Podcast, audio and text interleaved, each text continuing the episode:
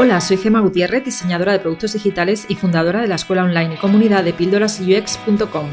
Si deseas aprender diseño de experiencia de usuario con un enfoque humanista, este es tu lugar. Vamos a comenzar. Hoy te voy a hablar de qué es la arquitectura de la información, de un sitio web, de una aplicación web o móvil o de un software. Podríamos decir que es la disciplina que se dedica al análisis y a la organización de todos los elementos que conforman nuestro producto o servicio digital.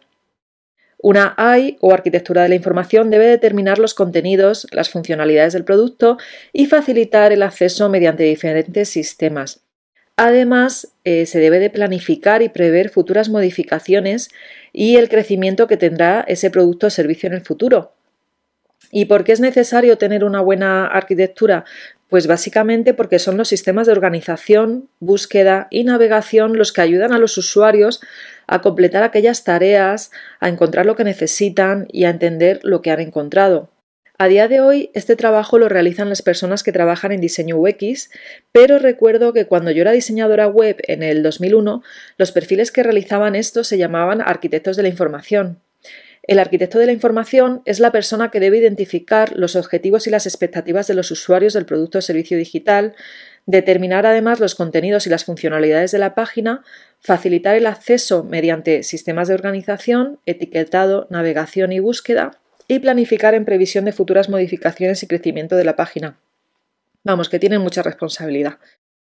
A día de hoy existen diseñadores que se consideran arquitectos de la información bueno, digamos que se llaman a sí mismos arquitectos de la información porque están especializados en ello. Aunque como te he comentado anteriormente, eh, si trabajas en diseño UX, pues tarde o temprano harás una arquitectura de la información.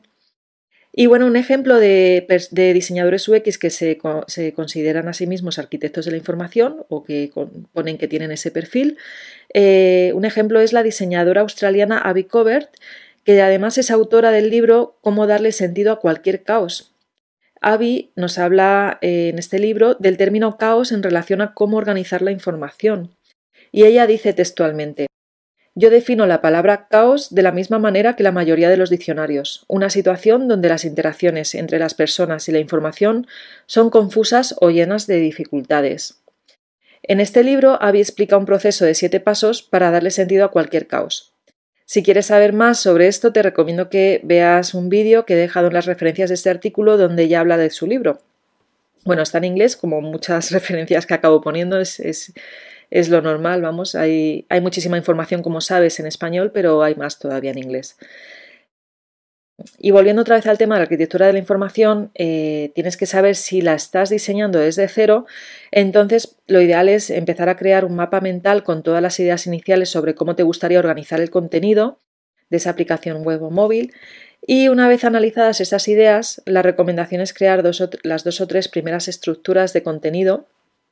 Y aquí además podemos introducir un test con usuarios reales, utilizando una de las metodologías eh, más conocidas, bueno, hay como dos metodologías que se utilizan normalmente en la arquitectura de información.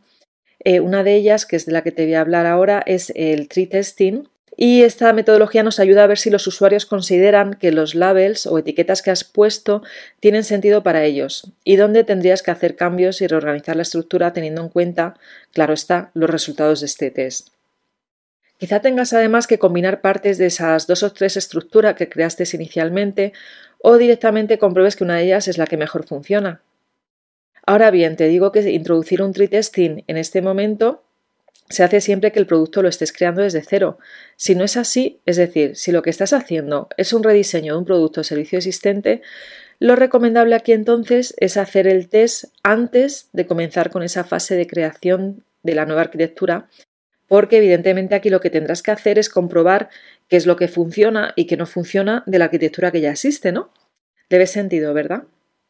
Te voy a dejar además un enlace en el artículo relacionado a este podcast de un vídeo de Optimal Workshop que explica muy bien esto. Eh, si no entiendes bien el inglés, no te preocupes porque puedes poner los subtítulos. Y si estás escuchando este podcast en mi canal de YouTube de Píldoras UX, entonces mejor vas al enlace que he dejado en el detalle del vídeo, ¿vale? Volviendo otra vez al tree testing, te comento que se usa para testar ideas y te ayuda a comprender si la gente encuentra la información que busca de forma rápida y fácilmente. Existe otro método que es el card sorting, también utilizado en la fase de creación de la arquitectura de la información que nos ayuda a entender cuál es el modelo mental de nuestros usuarios, es decir, nos ayuda a entender cómo estructura un usuario el contenido. Sus resultados nos ayudan a generar ideas sobre cómo deberíamos organizar la nueva arquitectura o cambiar la arquitectura existente. Y eh, hoy en este podcast no voy a profundizar mucho más sobre estas dos metodologías, ya que cada una de ellas son lo suficientemente importantes como para hacer otro podcast, pero sí que quiero dejar el mensaje de que crear una buena arquitectura de información es muy importante y estas metodologías pues ayudan a ello, a, que sea, de alguna forma estemos validando, ¿no? Con datos reales eh, y con usuarios reales. Piensa además que la arquitectura de la información es, por así decirlo, el esqueleto o la estructura de una casa. ¿Qué pasa cuando la estructura de una casa no está bien hecha? Esta casa se puede caer, ¿no? Pues al, al mismo tiempo, si la estructura de nuestra arquitectura de información no está bien hecha, nuestros usuarios se perderán en ella y no conseguirán alcanzar su objetivo o tareas principales. Esta estructura puedes representarla en forma de sitemap, es decir, la arquitectura de la información, uno de los entregables que damos es un sitemap, que es un diagrama jerárquico que muestra la estructura del producto o servicio digital. Y como te decía, pues suele ser el entregable final a nuestros clientes y con el que explicamos la arquitectura.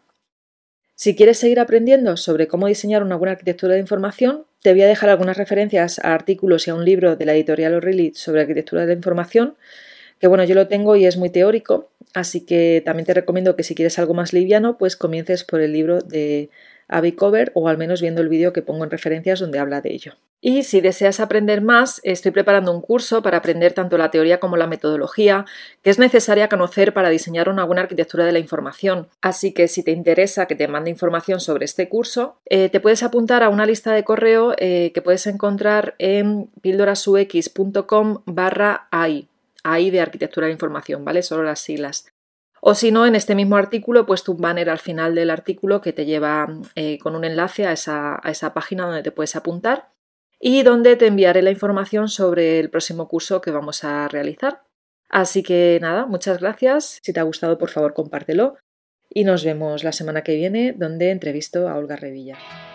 Si después de escuchar esta píldora te quedaste con ganas de más, entra a mi escuela online de Tribooks, un lugar donde UX designers de todo el mundo aprenden, evolucionan y hacen comunidad.